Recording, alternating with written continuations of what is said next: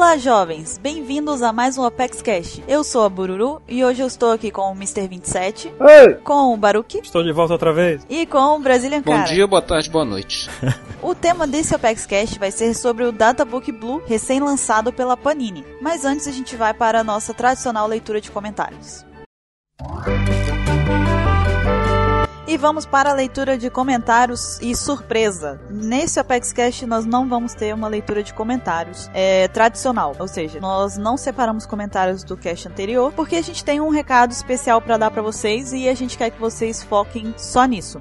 Baruch, faz as honras. Nós vamos fazer aqui um sorteio. O tema do, de hoje é o Databook Blue. Nós vamos fazer aqui durante essa semana. Não temos a data inicial marcada ainda, mas fiquem atentos que vamos fazer um sorteio é, de vários exemplares do Databook aqui na OPEX. Aí vocês vão ter que participar de algumas atividades para poder concorrer ao seu Databook. É, inclusive, é, esses databooks que a gente vai sortear futuramente é, foram cedidos a nós pela Panini, que é, quis aí ajudar, a gente quis ajudar eles aí a apoiar a versão nacional, é, da tradução nacional. E a gente, inclusive, queria agradecer a Panini por, por essa oportunidade. E fiquem ligados, porque é, vai ser um, evento que vai passar, vai durar alguns dias e ele vai ser intenso. Então você vai ter que estar o tempo inteiro ligado é, na nossa fanpage e no nosso site. Portanto, a partir de hoje, quando vocês escutarem esse Apex Cash, não desgrudem no- do nosso site nem da nossa fanpage, porque a qualquer momento a gente pode anunciar o evento com o sorteio dos databooks que a gente conseguiu com a Panini. Vai ter chance para todo mundo. Todo mundo que tiver disposto a fazer algum tipo de atividade vai ter chance de ganhar. Até na sorte vai ter como. Exatamente. E pra não dizer que a gente foi injusto e não leu nada do que vocês mandaram pra gente, a gente separou duas perguntas pra poder estar respondendo aqui nessa leitura rápida de comentários que tá sendo bem atípica. É, o Henrique perguntou o seguinte: Como será o final da saga de Dressrosa pra vocês? Aí eu pergunto pro Mr. 27. Tá? Meu Não, Deus. Ele está aqui. Meu Deus! Pra quem não sabia, Mr. 27 Meu tá um Deus! sniper aqui.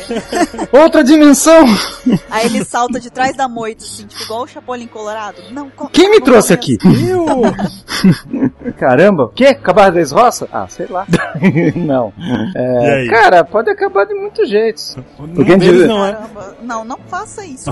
Não. Pô, não faça Não, a gente sabe que o Oda tá, já falou na capa do volume 76, aquele lance lá de samurai, três passos, ou seja, daqui três volumes, exatamente no volume 79, vai acabar, vai acontecer uma grande coisa que vai separar essa saga da outra. E, cara, muitas noções. Como vai acabar? Se o do Flamengo vai apanhar feio, vai apanhar? Não sei. Tem muitos Eu fatores. acho que não.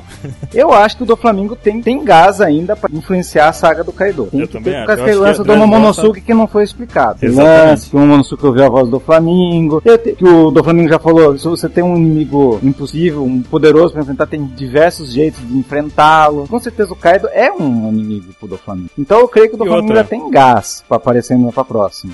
Eu espero que Dres- eu, eu, eu espero que Dressrosa não termine com o do Flamengo, entendeu? Tipo, o final de Dressrosa não seja o final do do Flamengo. Não, não espero que isso aconteça. Então, o que que tem... É, Hum. pra mim, assim, não seria ruim se acabasse nele, na verdade. Mas eu concordo que realmente ele tem uma carga lá de coisas junto com ele que justificariam uma continuação dele na próxima saga. Eu tenho duas teorias de que se for terminar com ele, a- pra- se for pra terminar nele em Dressrosa, eu acho que tem que terminar com ele morrendo. Porque pra mim o do- o do Flamengo não serve pra ficar vivo mais. Pra mim. Eu não acho que ele deve ser preso, entendeu? Como se fosse uma punição, a punição justa pra ele por tudo que ele fez, pela postura dele, pra mim seria ele morrer. E, apesar de eu não achar que seja possível, mas eu Personagens gostaria de que ele One Piece fosse não morrem. Ou pelo Kyrus ou pelo LOL, entendeu? Personagens que o de Mas- não morrem. Mas é aquela coisa, tem todo o fato de personagem de One Piece não morrer, como o Mr. 27 falou, dificilmente morrer, É isso. né? Aham. E também o fato de que o Ló tá numa posição muito complicada pra poder vencer o do Flamengo. Então, assim, ou o Kyrus, né? O Kyrus também tá bem prejudicado. Mas é, seria assim que eu gostaria que acabasse. Então, não gostaria que, por exemplo, o do Flamengo fosse derrotado por qualquer outra pessoa que não fosse o Kyrus ou o Ló, entendeu? Então Porque ele- eu acho que são as pessoas que têm a justificativa mais pertinente pra poder lutarem com ele. Então ele não será derrotado. Essa é a conclusão. Então ele não será derrotado.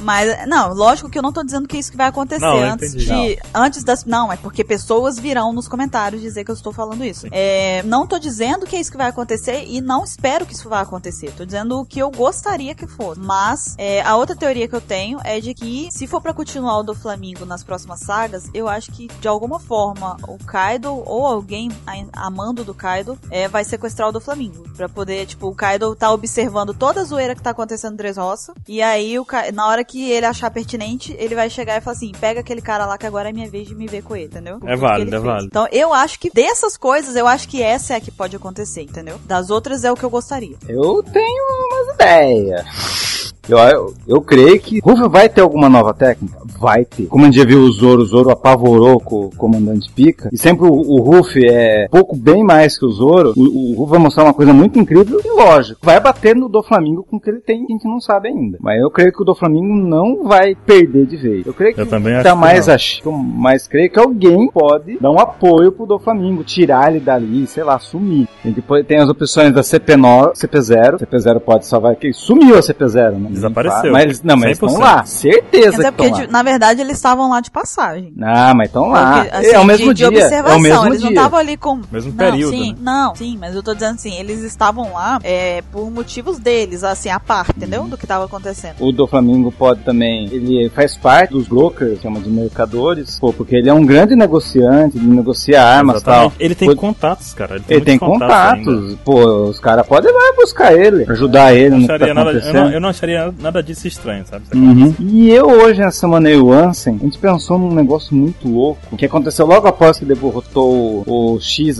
foi derrotado, que apareceu entre as sombras lá dos mercadores, tudo apareceu um tal de Jack. A gente pensou, mas quem é esse Jack? Se a gente for ver, é com a letra J. E, e Jack no naipe em cartas significa valete. Será que o do Flamengo tem mais um membro da família do Flamengo tá fora que é pode uma, salvar é ele. É um bom pensamento de vocês dois. É, aí. Uma, é uma teoria louca. É algo a pensar, né? É, algo é uma coisa relevante. É uma coisa, é uma coisa porque se, a única coisa Jack tem a ver com carta, é ser valete. Ia ser muito louco, cara. Muito louco se o do Flamengo tem mais um comandante aí, né? Escondido. Plano de fuga. Uhum, né? Vai saber. Eu acho que eu tinha mais alguma teoria de alguém pegar o do Flamengo, mas agora não tô lembrando. Se eu tiver, escreva nos comentários depois. eu fico nessa, eu tô nessa aí de que o Dressrosa não vai acabar e o do Flamengo não vai ser derrotado. Ou tipo, ele vai ser derrotado, sei lá, não vai ter uma relação direta entre a derrota e o final de Dressrosa, sabe? Porque eu espero que ele, como um bom vilão que tá sendo, mostrou muita capacidade de continuar na história e de continuar fazendo outras coisas, sabe? Ele é diferente do Crocodile, que o pessoal sempre compara o plano dos dois. Ele é diferente porque ele tem sempre um, uma carta na manga. Entendeu, né? Uhum. carta na manga. Então eu, eu, vou esperar pra ver. Eu, eu, eu, acredito que todas as possibilidades ditas aí por vocês dois são aceitáveis. Eu não acharia estranho nenhuma delas acontecendo. Uhum. A do Kaido da Bururu é bem plausível. Ah, é Bururu e suas teorias. Tô gostando. Aprendendo. Choveu hoje, né? Choveu? Choveu, choveu. o Brasil, as represas estão enchendo. Continue assim, e Buru. E eu aceitei a teoria do Ajude o Brasil. Ai, gente, me deixa. me deixa viver. então, e tem uma outra pergunta aqui que eu vou deixar o Baruque responder. É, Baruque, o Yuri perguntou como que ele faz para assinar o Apex Cash pelo Android. A gente fica sempre falando aqui, assine o podcast e tal. E muita gente não entende ainda o que, que é o assinar. Eu vou explicar um pouquinho o que, que é. É porque alguns dispositivos com Android, né? alguns não, todos os dispositivos com Android, o iOS, iPhone, iPad, iPod, inclusive, Windows Phone também, todos os celulares e dispositivos portáteis que a gente tem, é, vocês, todo mundo que está ouvindo aqui a gente pelo site, pode ouvir pelo dispositivo portátil. Só que você não precisa entrar no site para ouvir, você é, pode ouvir por um programa específico de podcast. E nesse programa você tem a opção de assinar um podcast, seria assinar o Opex Cash. Né? E assinando o Opex Cash, sempre que sai um episódio novo, você recebe uma notificação no próprio dispositivo, no próprio celular no caso, que vai dizer, olha, sai um episódio novo do Apex Cash. Aí você clica, abre o programa, dá play e ele começa a tocar o que a gente tá falando. Eventualmente você vai ter que entrar no site, é até bom que você entre no site, né? Pra poder ver os links de referências que a gente posta e acompanhar nos comentários, discutir e tudo mais. Mas você tem essa facilidade de poder ouvir o podcast direto da, de um celular ou de coisa do tipo. É, eu criei aqui com a, com a Bururu uma página é, de como assinar o podcast. A gente vai deixar no link, vai ser o primeiro link da descrição dessa postagem. É, explica como você assinar ele no iPad, ensina como você assinar ele no Android e em outros aplicativos de sua escolha. Você pode escolher, na verdade. Né? E lá tem, tem, tem, tem algumas sugestões, tem duas, duas sugestões de programas para Android E tem um feed padrão que você pode assinar em qualquer outro dispositivo. É, outra coisa também é que se vocês puderem aí, passem adiante o ApexCast, passem convidem amigos a ouvir, passe o link para ouvir, mostra para ele como é que coloca no celular, porque a vantagem do podcast é justamente você poder ouvir em trânsito, em movimento, enquanto anda. Tem gente que escuta como eu, né? Vai, vai limpar a casa, bota um, um podcast para ouvir, entendeu? E outra coisa que também perguntam muito, a gente, muita gente ainda não percebeu, é que o ApexCast sai toda terça-feira de tarde, não é verdade? Ah, é verdade. Tem muita gente que pergunta quando, quando que vai sair o próximo. Toda terça-feira tá saindo o ApexCast. É isso aí. Terça-feira, na parte da tarde até no comecinho da noite, podem esperar que o ApexCast vai ser lançado. Pronto, se você quiser esperar, terça-feira é o dia de espera. Exatamente. É e se você... É. E agora eu convido vocês a comentarem nesse ApexCast. Então, é, se você quiser mandar um comentário pra gente, uma pergunta, qualquer coisa que seja, um elogio, um presente, mentira. é, você pode mandar pra gente através do nosso ESC, a pergunta. É, mas se você for mandar pelo ESC, você, por favor, se identifique, coloque pelo menos o seu primeiro nome para que a gente saiba quem é que tá fazendo a pergunta. É, você pode mandar também o comentário ou a pergunta através do nosso e-mail, que é contato@onepcx.com.br. É, no, no ApexCast que vem a gente retoma com a leitura de comentários já no formato padrão. A gente vai voltar a ler os comentários de vocês. E agora eu deixo vocês com o tema principal. Vejo vocês na semana que vem e tchau. Até mais. É.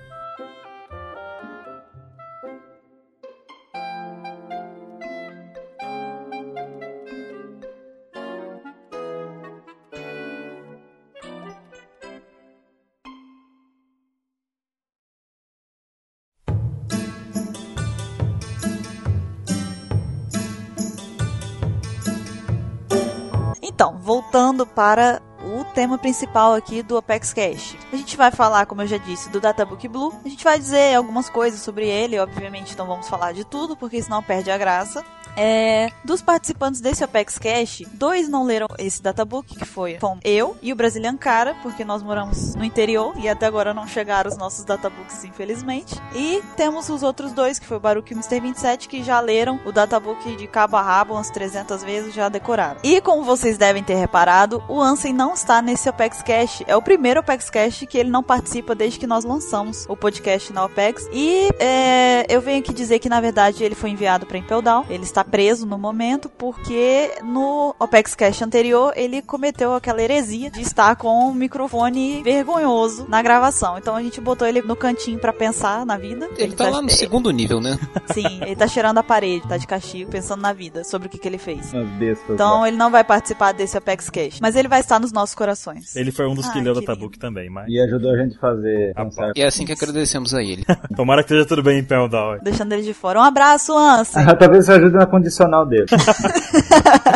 a gente vai pensar se ele vai participar do próximo. Eita, pô. Então, pra quem não sabe, é, Databook é uma edição extra que traz informações adicionais sobre One Piece. E cada um desses databooks tem um tema e pega, comporta uma parte da história do, dos volumes de One Piece. E esses databooks são lançados periodicamente porque que One Piece vai, vai continuando a história, vai, vai, vai passando tudo. Chega um certo ponto que é necessário passar uns certos lembretes de progresso da história para aqueles que não estão acompanhando, para a gente que só tá pegando a história na, naquele momento. Mas é leitura obrigatória para todo fã de One Piece que se pressa. Com certeza.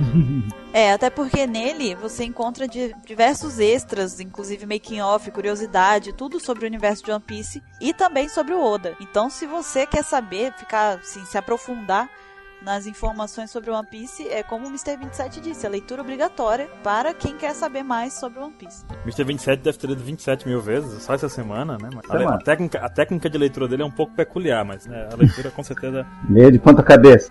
de cabeça para baixo, de ponta cabeça, todo jeito. E até hoje foram lançados cinco databooks. Primeiro foi lançado o Databook Red, que é, foi lançado no, em março de 2002 no Japão, e foi lançado também aqui pela Panini é, em 2014, ano passado. O Red é uma reunião reunião de informações sobre alguns personagens. Não, é, o Red ele pega a informação do, dos principais personagens, do Ruff, a Nami, ele não vai em detalhe em, um vilão, não. Ele só pega o primeiro, metade da tabuca é só os, os Mugará. Cada um ele usa cada momento, cada, cada golpe que teve, do Sandy, do Soap personalidade deles, frase, tudo. Exatamente. Depois disso foi lançado o Databook Blue, que é o lançado, é, foi lançado em 2002 no Japão, só que foi no mês de agosto. O Red foi lançado em março de 2002 e o Databook Blue foi lançado em agosto de 2002 no Japão. É, e está sendo lançado agora, foi lançado agora em fevereiro de 2015 pela Panini aqui no Brasil. É dele que nós vamos falar hoje. O Databook Blue ele é uma reunião de informações sobre, bom, a gente vai falar deles daqui a pouco. E depois disso foi lançado também o Databook Yellow, que foi lançado em 2007 no Japão. Não tem uma data específica de lançamento aqui no Brasil pela É um Panini. databook não temos ainda. polêmico. Vamos É muito polêmico, na verdade. É nele que tem a informação que gera uma discussão infinita. definir. O quê? O Sabe aquele negócio lá do- dos imediatos? dos mates da vida. Então, vai ter lá. Vamos Zoro ver é como que vão combatente. resolver isso. Ah, aquilo. é. Isso tudo tá no Yellow. Eu não vou, né? Enfim, 2007 só saiu Eu estou ansioso pra ver. isso. Eu quero ver também. Vamos deixar esse nome quieto. Colocar panos quentes aí. E depois disso, foi, depois do Yellow, foi lançado o Databook Green. O Green, é conhecido como Secret Piece, foi lançado em novembro de 2010, no Japão também. Nós não temos também uma previsão de lançamento oficial aqui pela Panini, mas nós aqui da OPEX fizemos uma tradução parcial dele, tá no site. É, não tá traduzido completo, tem só uma parte, né? E é uma tradução feita de fãs, feita, feita por fãs, por nós, na verdade, né? É, depois do Databook Green, nós temos aí o, o Blue Deep, Esse eu tenho, japonês. Eita, esse você usa, esse o Mr. 27 usa nos eventos, inclusive, né, Jenny? E pra fazer os aniversários que todo dia alguém pergunta: É, como que De onde tá veio?" aniversário? De onde veio? Toma, tá aqui. Então, tudo aí. também, foi, também foi nesse volume que, que, que passou a repetir o nome de cor. Sim, ele para- parou de passou a repetir o nome de cor. Você ficou o Blue, Blue Deep, no caso, azul profundo? Seria isso? Não, é igual o Kiko lá. Qual, qual é azul? Blue. E qual é? Blue marinho, né? Blue marinho. É como se fosse esse, Blue Deep. e ele é recente, ele foi lançado em 2012, quer dizer, a gente tá em 2015, 2012, tá bem pertinho. Uhum. O, o que nós vamos, o que nós vamos falar hoje, para que não haja confusão, é o Databook Blue. que Foi lançado em 2002 no Japão e lançado em 2015 aqui no Brasil pela Panini. Esse Databook Databook Blue é pego do, Volume 1 até o do volume volume 1 24. até o 24, que foi desde o East Blue até a cidade de Jaya. Depois ela vai até- até Moktal. É isso aí. Uma coisa só que é importante diferenciar, eu acho, do Databook Red pro Blue é que o, o Red ele é muito mais denso. A leitura dele, dele é muito mais cansativo, entendeu? Porque você tem muitos detalhes de personagem, ele é, ele é mais extenso, pelo que os meninos me falaram. O Blue você consegue ler numa tarde tranquilamente, é, sem se cansar de ler. Eu tava lendo o Red, eu tive que parar, porque não dá pra ler a tarde toda sem você começar a ficar enjoado, parar de prestar atenção no que, que você tá lendo. É porque Sem o o Red, foco. o Red ele tem uma, uma grande quantidade de informações sobre um só personagem e você vai cansando. E o Blue não, são pequenas informações sobre vários personagens, então, ou sobre vários detalhes, sobre várias coisas, na verdade. Talvez ele seja mais dinâmico. É mais então. dinâmico, eu acho que é mais dinâmico a leitura. Só corrigindo, no Red também fala, você só fala lá pro meio do mangá, fala sobre os vilões, mas bem bem rápido, umas duas páginas de Não, cada não se compara com o que ele fala dos Mugiwara. É, nossa, Mugará são umas 15 páginas cada. que é legal, mas, como o Buru Sim, falou, tá difícil ler. Eu li, o- eu li o Blue em dois dias. Eu li num dia só. Você leu num dia tarde, só? che- Chegou de tarde, ou chegou de manhã, de tarde eu tinha acabado de ler. Nossa, eu Mas Eu- é porque o Mr. 27 faz uma leitura diferenciada. Você lê, você procura no mangá, você faz um monte Ah, o de Mr. coisa. 27 tem um problema. Ele, tipo, o cara fala assim na capa. No volume 3, na, na página 37, aconteceu, apareceu esse personagem. Tem uma imagem, no databook tem a imagenzinha pequenininha de cada detalhe que ele fala. O Mr. 27 não se contenta com essa pequena imagem que aparece e ele pega o mangá, Dá vai besta. procurar na página e vai admirar a cada imagem que aparece. Quer dizer, é muita admiração, sabe? É é uma leitura um pouco diferenciada. Eu me contento em ver a imagem Eu uso, e postar na eu leitura. uso as 27 visões. Como que é a 21 primeira visão? Nem queira saber. Quero. Isso é um da- esse daí é um podcast completamente diferente. só sobre o número 27. Ah, Você tem que subir de level antes de aprender No esse tipo Apex Cash 27 ele te responde. tá chegando, viu? Tá É. medo. Mas então, antes da gente se aprofundar mais ainda no Databook Blue, é importante a gente ressaltar aqui que tem algumas diferenças pequenas que acontecem em termos e nomes. Algumas pessoas podem perceber isso. É, se você, por exemplo, está acompanhando o mangá pela Panini, é, você já deve estar habituado, né? Já deve ter visto algumas diferenças, como por exemplo que o Mihawk é chamado de Olhos de Gavião e que nos fansubs, na parte feita pelos fansubs, é, ele é chamado de Olhos de Falcão por conta das primeiras traduções dos fansubs lá do começo começo mesmo. E que seria a Chacal, no caso. E aí a gente dá o PEX, inclusive, a gente mantém Olhos de Falcão por, por opção nossa mesmo, porque é aquela coisa, tipo, já acostumou, sabe? É o mesmo caso, por exemplo, se você estivesse assistindo Tartarugas Ninja, para quem assistiu o filme agora que lançou, se vocês observarem que eles mantiveram o nome do Destruidor como Destruidor. E na verdade o nome dele em inglês é Shredder, que aí ficaria, o nome dele mais apropriado seria Retalhador. Então, assim, por questão de costume, já as pessoas estão habituadas com aquele nome, como a gente tá com, olho, com olhos de falcão, é, aí a gente manteve, pelos mesmos motivos. Mas então, é importante a gente ressaltar isso aqui antes de começar mesmo a falar da tabu, porque com certeza muitas pessoas vão perceber que tem essa diferença de ter. Até tem a diferença também do, do dono, dos, dono do mar, que aparece, que seria o rei dos mares. A recompensa que a gente chama o cartaz de procurado lá, tem a recompensa, seria prêmio. São detalhes assim que talvez a pessoa quando vá ler, fica, epa, que estranho, né? Mas nada que interfira em nada, na verdade, né? E é apenas um detalhe que a gente quer frisar aqui no começo para que o pessoal que vai acompanhando, que acompanha o que a gente faz é, como fã e que vai ler a versão da Panini, talvez sinta essa diferenciação, a gente tá só dando esse detalhe. Mas não interfere em nada, nada de fato, é, na leitura. O databook da Panini, ele vem com a edição nacional do databook. Ele, tem um, ele segue o mesmo tamanho dos volumes de One Piece da própria Panini. Então se você tem os capítulos da Panini e coloca ele na estante, ele não vai ficar aquele patinho feio na estante, sabe? Sabe quando você compra um negócio assim que não encaixa com os outros? Já é, pra quem tem isso? toque, Sofre, né? Um alívio gigante. É, O fato ele, disso daí ser do mesmo formato. ele encaixa perfeitamente. Junto com, a, com os outros volumes de, de One Piece que a gente tem, da Panini. Então, já é- isso pra mim já é um alívio muito grande, porque né, a diferença de tamanho das coisas me deixa nervoso. É... Que noia.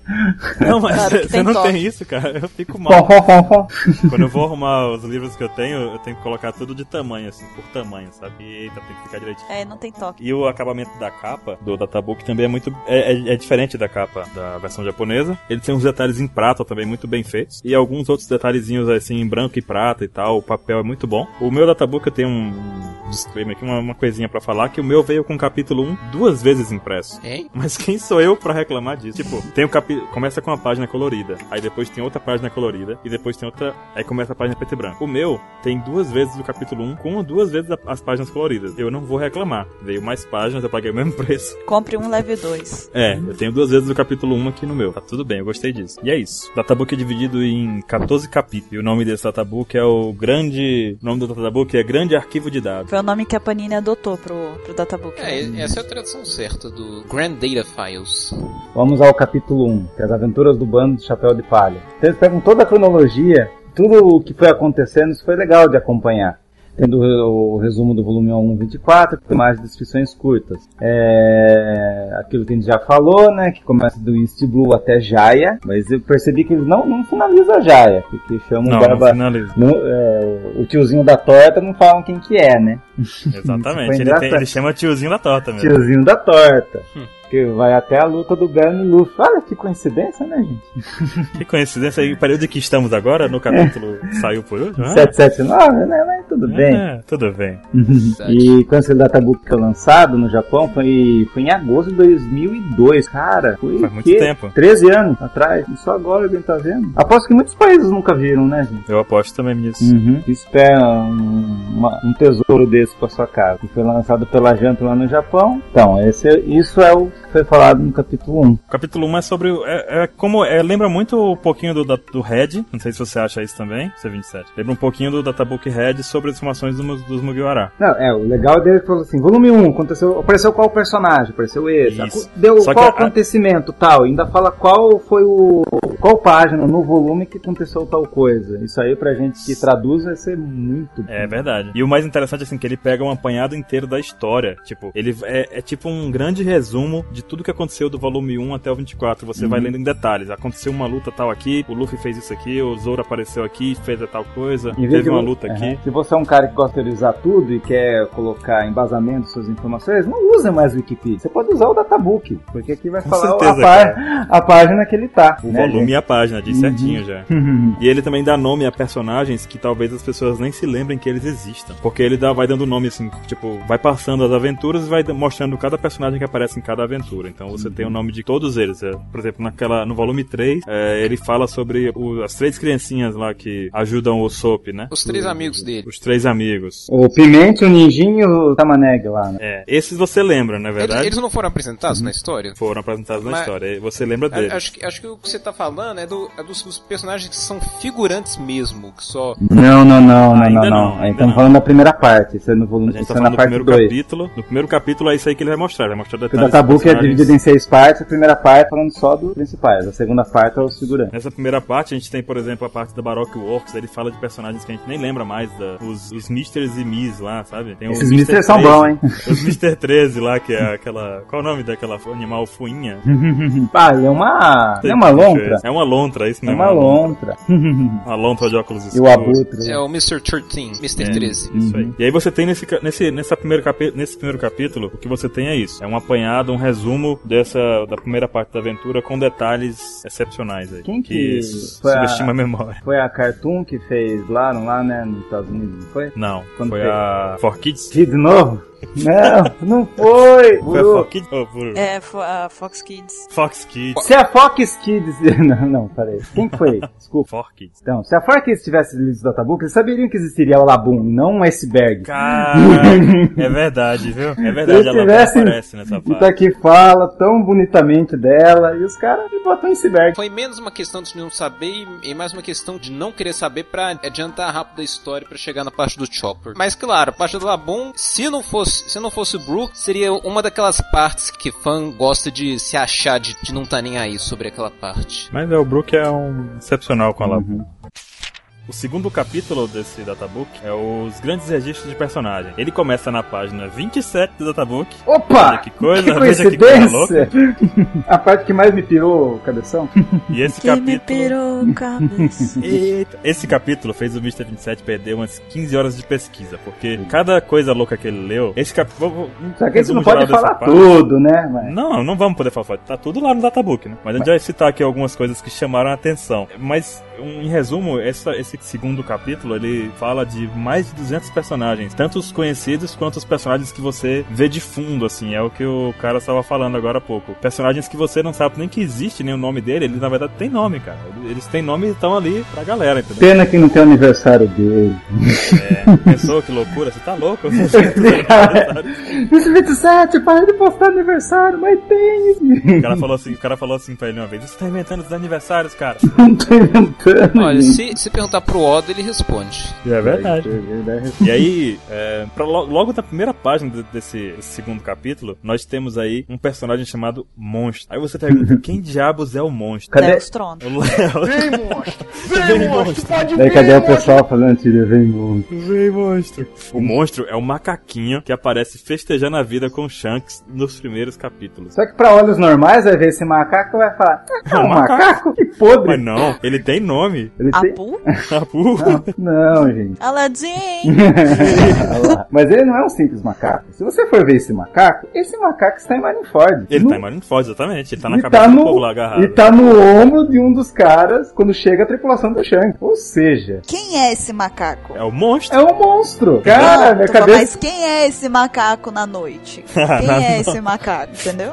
Esse macaco Vai que na esse noite bicho aí não é um, um louco aí das zoas. comeu a Kumaromi Saru Saru, né? Não, ele, vai, sei lá, ué. ele deve ser o Não. mascote da tripulação do, do Vai Shanks. um é tipo. Zubumafu, sei lá. Zubumafu, puta merda. Então a gente já tem, ó. Tripulação do Chapéu de Palha tem o Chopper. A tripulação do Barba Negra tem o Stronger, o cavalo lá. E o do Shanks tem o monstro. Olha que bacana. O monstro, é esse mesmo. Vem, monstro. Tá bom, fiz a piada. Pode vir.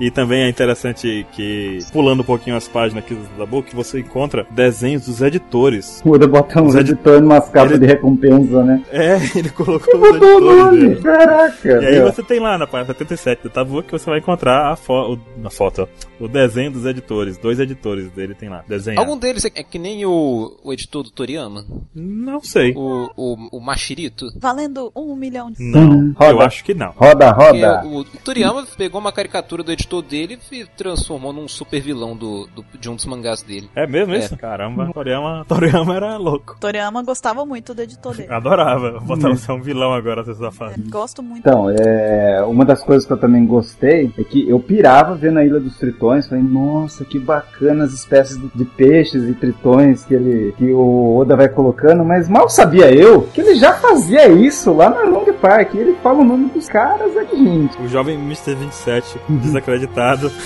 Meu, tinha, tinha um lá que era peixe dourado, tinha outro lá que era salmão. Falei, caramba, olha o Oda, ele já, ele já aqui, tinha ó. essa ideia, né? É o carpinteiro Kaneshiro, descendente de peixe dourado e membro do, do bando do Arlong.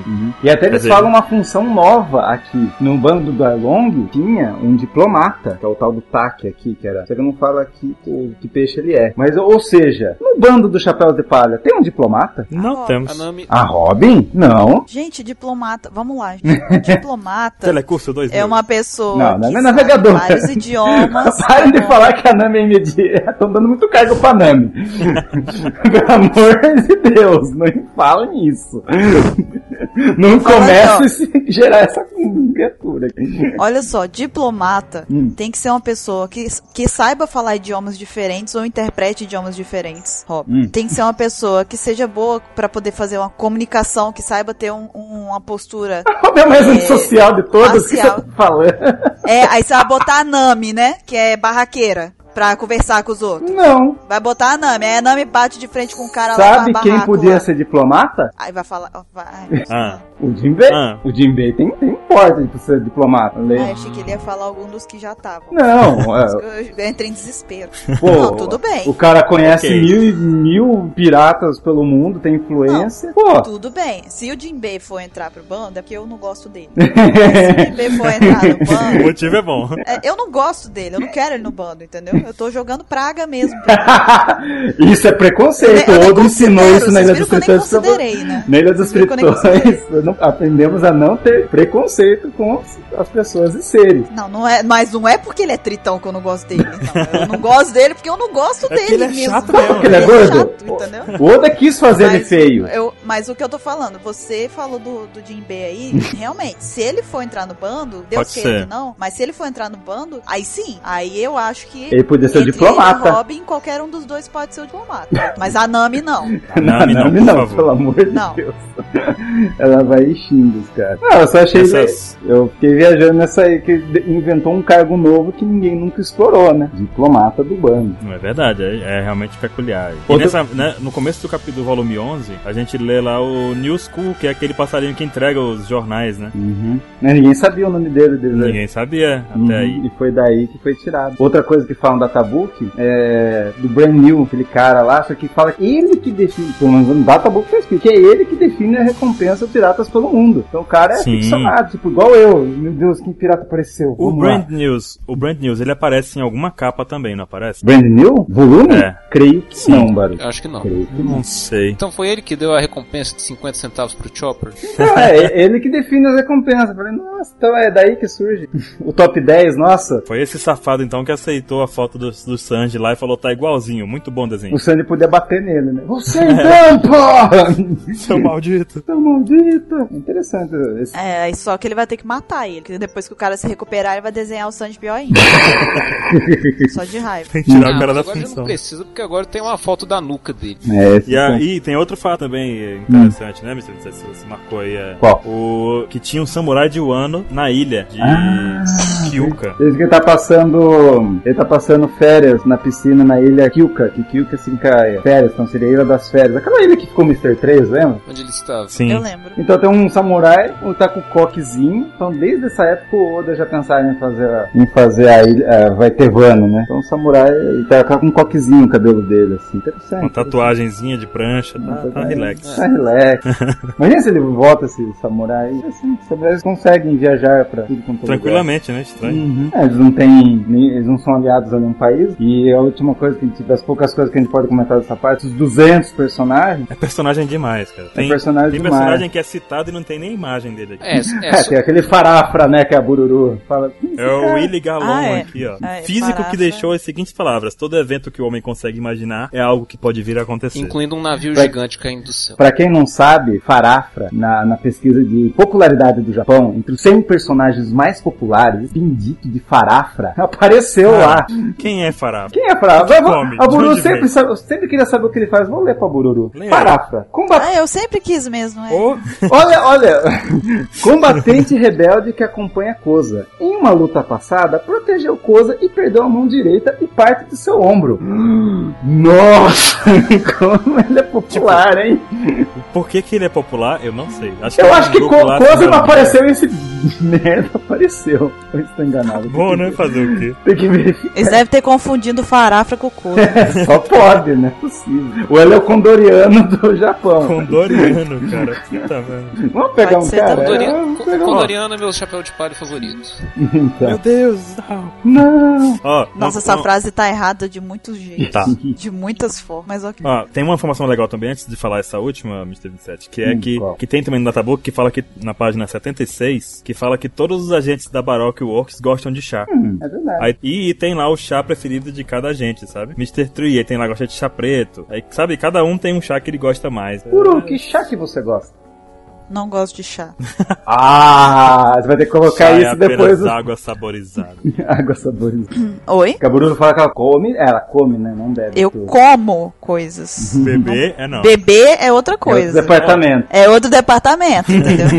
É diferente. Vocês lembram que em A não ser que Arabasta- esteja sólido, aí eu como. Se você congelar, né? aí- Exatamente. Ó, mas vocês lembram que em Arabasta, é, além do Caru, tinha outros patos também. Lembro. lá? No Databook tem o nome de todos os patos daquele bando que ajudaram o Caru. Eita, mas. São seis outros patos. Eles não foram apresentados em um SBS? Eles estão apresentados aqui também. Vamos para a última. A última é polêmica. Mameiros. Nesse databook fala a como é a tripulação do Bellamy. E o- tem, o- tem o Bellamy daí tem os Sarks, né? Aquele cara lá. Do fa- De Oclinhos. O cara do facão. Com, com os facões, né? É. E Tem os Sarks lá, fala que ele é imediato. Hum, interessante, imediato, legal. E daí mostra todo o bando do, do Bellamy. O, o Bellamy tinha mais seis caras no bando. Eles eram uma tripulação de oito pessoas. E gozado que tem lá o, o Sark imediato e tem na tripulação lá dele lá um tal de Ed. E ele é navegador. Usa um log post no braço direito. Então quer dizer que uma tripulação pode ter um imediato um navegador? Que interessante. Que interessante, né? Mamilos. Mamilos. Um assunto polêmico. Então a Índia pode. As pessoas podem. Vamos deixar as pessoas pensarem, né, gente? É, refleti, refletir sobre isso aí. Reflitam sobre isso. Parem na frente de um espelho e reflitam. Reflitam na frente do espelho, tá certo. Uhum. Mas, ou seja, bom, isso aí. Bom, esse, falar. o- Vocês têm 200 personagens pra vocês se deliciarem, lerem, falarem aqueles. Quem já tá com o Databu, porque eu fui, eu fui na banca, eu tive o prazer de pegar o último, então sabe a alegria que dá isso. Contem também quando vocês foram na banca se tinham bastante ou não. eles não tinham nenhum. Não tinha nem. É, tem, tem esses olhos, né? Não tem É, nenhum. tem alguns lugares, né, cara, que a gente pergunta databook, a pessoa. Quê? Hã? Livro de culinária? Não, não, não chegou ainda. Não, não, é que que é isso? É calendário? Não, moça. Não. Então, mas tá acontecendo. Peçam pro seu. Eu pedi o meu pela internet. Jornale- Eu é. pedi na. Eu pedi no o meu pela sábado. internet Ó, também. eu, eu estou em São Paulo, capital. Pedi no sábado, chegou na segunda. Eu estou. Eu, eu também pedi na internet, tá? Eu pedi na segunda, já tem. já já acabou One Piece. Acabou One Piece, não chegou ainda. A- acabar? Mas O vamos. que você quis dizer? Acabar. Na sua cidade tinha, cara? É, na minha cidade tem, tô esperando chegar na banca. Né? Tá esperando chegar. Na né? cidade tem. Mas... Em algum, Em algum lugar, aqui. Então vamos, tem. vocês que ainda não chegaram, cobre o seu jornaleiro pra lhe pedir por que a raiz não chegou ainda. Ou então vá. vá Os na pessoas internet. estão pedindo no nosso inbox Peguem. toda hora. Então, Sabe o que vocês podem fazer? Peguem o Databook Red, levem na banca e falem assim: o senhor tem um minuto para vir a palavra de Catequizar. Convença o seu jornaleiro a comprar o Databook Blue para sua cidade. Aí ele vai É e compra, só- é compra três, três exemplares. Aí você chega lá, olha, acabou. Mas É. então, pode pedir pela internet também, é uma opção. Eu pedi pela internet, eu não sei, não tem banca aqui, eu não vou. É, como a gente já disse antes, aqui também no, no link do Apex Cash, a gente vai deixar o link para vocês comprarem o Databook lá pela internet. Tá? Que a Isso. gente é legal. E aí vamos para o capítulo 3. Vamos para o 3. Mas aí, ah, vamos fechar o capítulo 2, é, é isso. é- São 200 personagens em detalhes, personagens que você não conhece, que ele não sabe que eles existem, então estão lá. No capítulo 3 temos a coleção de animais exóticos. Então aqui ele fala todos os animais amigáveis aos animais ferozes de pequeno e grande porte. E é uma sessão, pra quem gosta de animais, porque uma característica tem um texto que toda saga tem um bicho, né? Estranho, Tem bicho estranho. Um bicho estranho, um bicho amiguinho, um bicho terrível. Isso é uma coisa que a gente vê que o Oda gosta de colocar em cada saga, né? E, É verdade. E tem todas as criaturas que apareceram. Do volume 1 ao volume 24. Todas Uhum. estão aí. Não é uma sessão muito grande, essa parte não é no Bem bre- é bem breve. Temos os animais. Eu ia achar louco se fizesse um jogo de One Piece que pegasse aqueles animais da, da Ilha Rara lá do Gaimon e você ficasse procurando eles se fosse os bichos mais escondidos e pegasse, né? Ah, tá, virou Pokémon Snap, né? É verdade, né? Ia Aí ser tá lá louco. o, Temos o que Chopper pegar, temos dentro que do, do carrinho, assim, com a câmera. Ih, Resgata os amigos do. Gaemon. E ganhe- o Chopper e o Sop. E eleva o seu nível de experiência, fazer um joguinho. Aí aparece o Ash lá. Vamos, Pikachu, choque do trovão. Uhum. Agora. Alguém ainda, alguém, Ué? alguém ainda assiste aquele Pokémon desenho? Snap. Qual? Pokémon? É, então. Ixi, no Japão departamento. você aprendeu um anime lá com que é Tokyo, com que é? Yokai Watch. Yokai Watch, que é o novo Pokémon lá. Mas isso é uma outra história, vocês saberão semana É, que vem. são, são os espíritos dos Pokémons. Espírito Pokémon de mundo. Caramba, profundo. Ah, é, ué. E nessa Tá parte aqui, conexão? se a gente juntar, que a gente, nesse Datapuco, a gente tá fazendo um lance de, de volta para o passado, né? Porque É. hoje, que é a nossa experiência de One Piece que aconteceu, a gente tá vendo que vê o Databook e fala, olha, Oda. Tem aquele gato, tem, um, tem um animal lá, o gato marinho lá, que é o animal mais sagrado de Alabasta, e ele apareceu recentemente na capa do, nas capas maravilhosas do Jinbei. que tem o gatinho lá, e tem um filhinho lá, então, pareceu o gato. Apareceu o gato marinho de volta. E a gente tem informações dele aqui. Uhum. Que é considerado Sim. sagrado, é proibido comer a carne dele. Tem algum animal favorito seu, Baru? Não. Não. Eu gosto dos Dendemushi. Os Dendemushi? É. Que parece que ainda o Oda não cara- caracterizava ele. É, eles eram mais normais, né? Mais normais, né? Até aí eles eram meio pouca Tem os coisa. Hoje em, Kung Fu dia, do Dom. ele, hoje em dia ele veste roupa do personagem, se deixar. É, se deixar de não lembra. Sim. Tem os Kung Fu do Gongo. Hoje, hoje eles sabem hack, né? Evoluíram. Até os Kung Fu eles sabem hack hoje. Uhum. Mas enfim, então se pegar o Databu, tem os Reis dos Mares, Fala sobre Little Garden dos, dos dinossauros e tudo os mais. dinossauros. Os, os lapans, aqueles Coelhos. Coelhos. coelhos Ele ursos. define como coelho urso, né? Que louco. É, é interessante, eu achei interessante Uhum. Vi isso. É um coelho com porte de urso. Mas enfim, esse é o capítulo 3 do Databook Blue. E aí chega um capítulo que é o 4, que é um capítulo por demais interessante. Ele vai falar, é uma enciclopédia de Akuma no Mi. Lembrando que tudo isso vai até o capítulo, até o volume 24, então temos uma limitação aí de nessa, nessa base de dados que tem aqui no Databook Blue, mas é interessante. Mas aqui tem, tem as econom- economias, só que tem uma característica interessante, que até desse número, tem as paramécias e as? Va- vamos chamar Zoan, porque eu acho que eu Chama de consigo, Zoan? só consigo chamar de Zoan, A cara. gente chama, é, eu não consigo chamar de zoom, me lembra pica-pau, mas. Zoom pra mim é de câmera. zoom de câmera.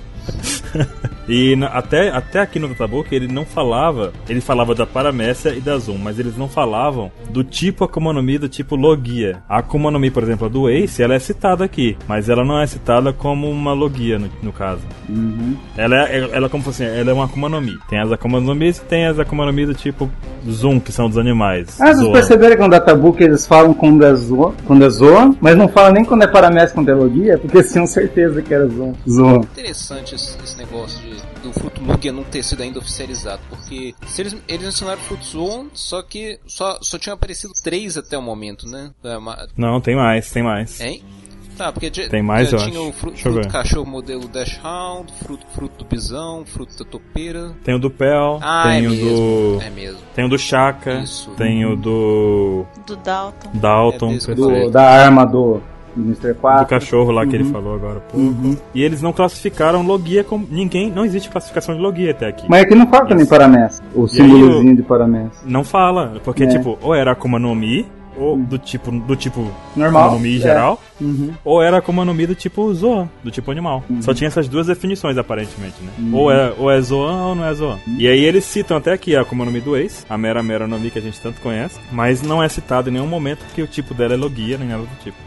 Isso é bem interessante de ver. E depois de uma pesquisa, a gente viu que o tipo de Akuma no Mi Logia só foi citado pela LAC lá em Skypiea, na, na saga que apareceu o Enel e tudo mais. Antes disso, a gente não tem nenhuma referência sobre o tipo. Informação interessante. Uhum. E também nesse, nessa parte aqui de Akuma no Mi, a gente percebe uma coisa bem lendária que os fãs falam, sempre lembram, que fala sobre a fruta do Pel, que é a Tori no Mi, que é o modelo Falcão. É, fruta passa modelo Falcão, né? E, tem, e aqui fala que entre os frutos do tipo Zoan, a, os modelos de aves são os mais raros. E foram registrados cinco deles, cinco aves raras. E hoje, hoje no Databook era só o Pel, né? Mas hoje a gente só sabe de mais um desses cinco. Então, ou seja, tem cinco caras. Catalogados, cinco Akuma no Mi catalogados do tipo animal, do tipo pássaro. Ah, Ave, ave, né, Uhum. no caso. Que a gente não sabe quem é. A gente sabe, a gente sabe do Pel e de quem mais? A Do, gente sabe do Marco, que é Isso, do Fênix, Marco apenas. Que é mítica. Então quer dizer que ainda falta mais três. Catalogados. E- catalogados. E. Devem ter mais, né?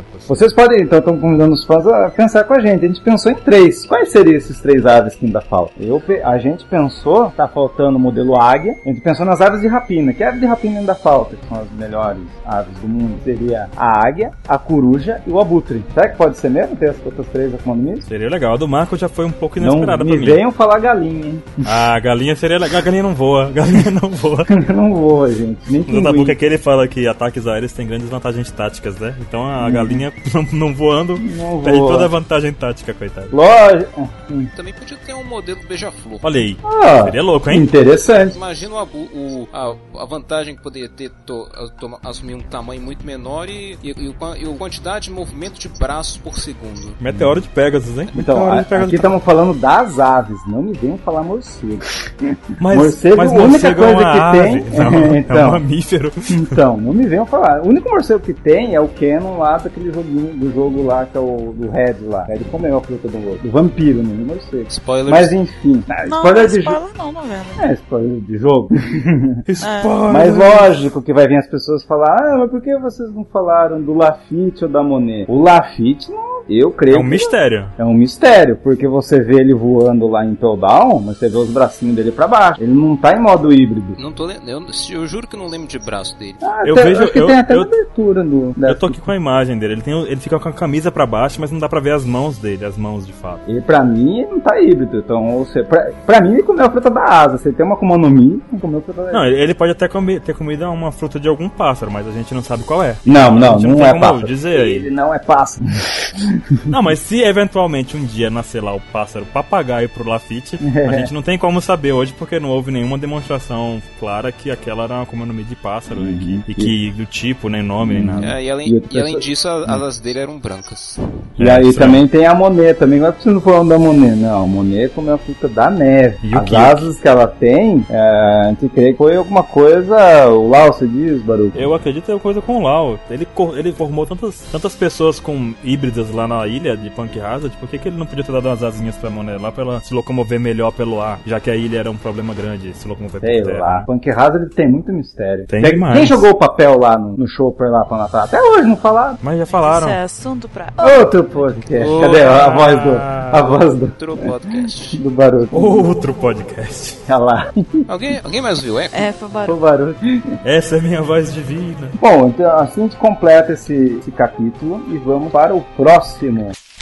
Ah, o capítulo 5 é uma coisa engraçada. Ele fala aqui sobre os locais catalogados pela Marinha. Começa na página 103. E é algo um pouco. Eu achei muito louco, porque tem logo de começo assim um mapa do West Blue. E um mapa. Não é só do West Blue, ele pega uma parte bem grande ali, na verdade. É, mostrando ali a headline, a Grand Line também e tal. E a gente consegue ter uma visão geográfica de como funciona aquela, aquela região do West Blue ali, sabe? Eu gostei muito. Se tivesse uma versão maior dele que não fosse assim, página dupla, sabe? Eu gostaria de ter um mapa, porque eu me perco assim, mentalmente nas Me coisas. perco mentalmente. É, pra tipo. Mentalmente, fisicamente, psicologicamente. Olha o bullying.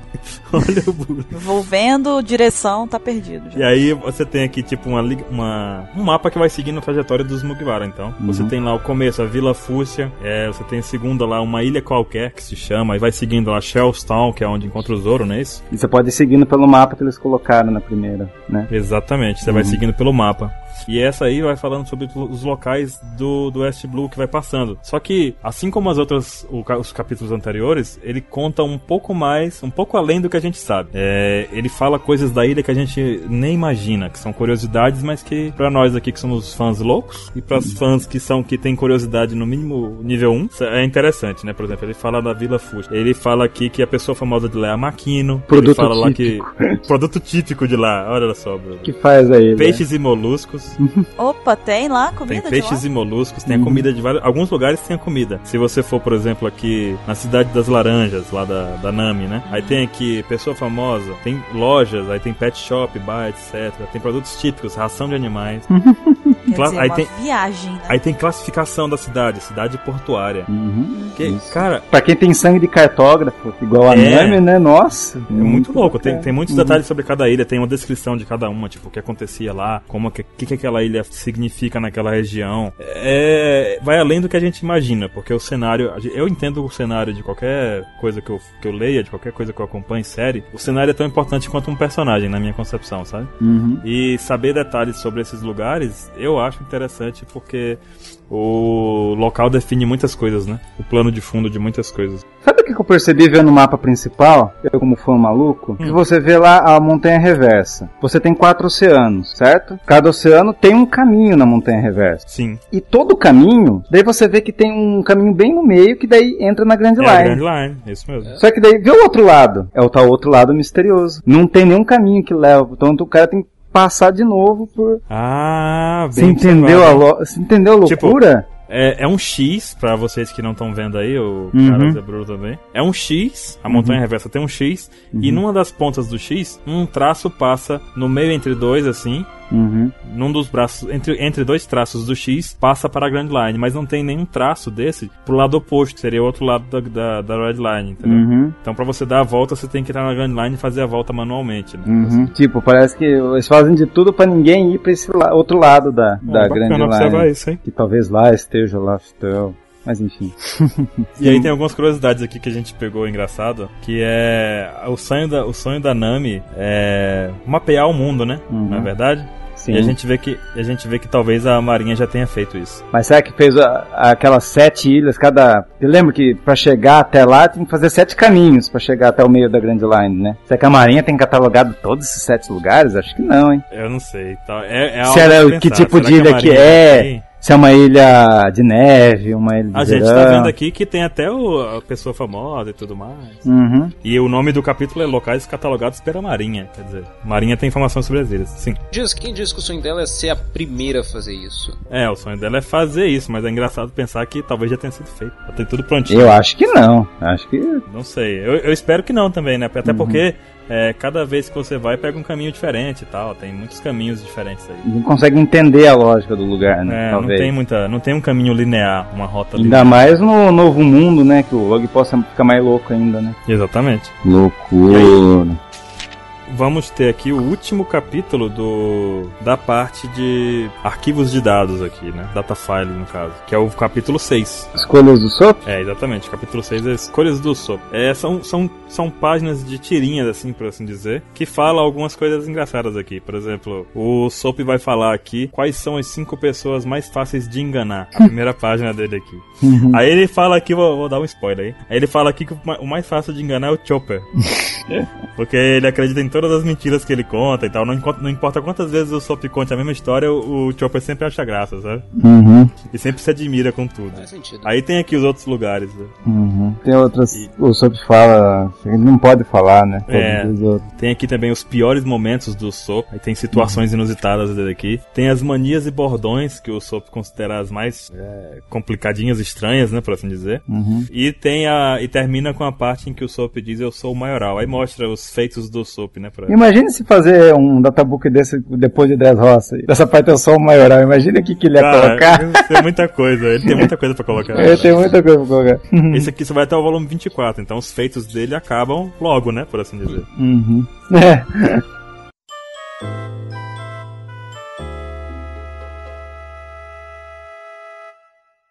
E agora a gente vai passar aí pro, pra uma parte que eu considero uma das melhores desse databook. Inédito pros brasileiros, porque nem. Acho que não tem isso em nenhum lugar, cara. Nenhum lugar escrito Traduzidinho assim. assim, Nem completo. no Wiki, nem. nada. E, e eu que tô muito tempo nessa jornada, cara, eu desconhecia essas informações. É verdade. E aí Que aqui é a um making parte- off de One Piece. Aê! Uhum. Making off One Piece, de One Piece no caso, né? E aí a gente começa esse making off falando um pouco do estúdio do Oda, o estúdio do Shiro Oda na página 124. Cara, E é meu Deus, eu não sei como é que eu falo. Eu me mostrar essa imagem senti- pro cara pra Bururu.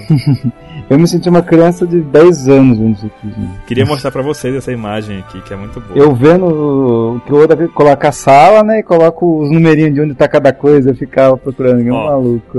Tem um quadrado aqui que mostra o estúdio do Oda, e ele é dividido em parte A, B, C e D. Em cada parte é uma coisa diferente. E a primeira parte que mostra é o estúdio do autor, a sala do Oda. Aí você vê uma sala toda bagunçada, sabe? E, e, e cada, cada item desse desenho da sala do Oda tem um número, e cada número tem uma descrição. Então você vê lá um rádio, você vê um bonequinho do Chopper, você vê um filtro lá de. de- Tem tanta coisa, Imagina quanto Uhum. deve, ter, deve ter mudado de lá pra cá. muita coisa. Eu, acho que o Oda 2002, tem um andar inteiro pra ele, né? Isso não é Acho que uma ele casa. tem um. É, porque aqui ele tinha dois.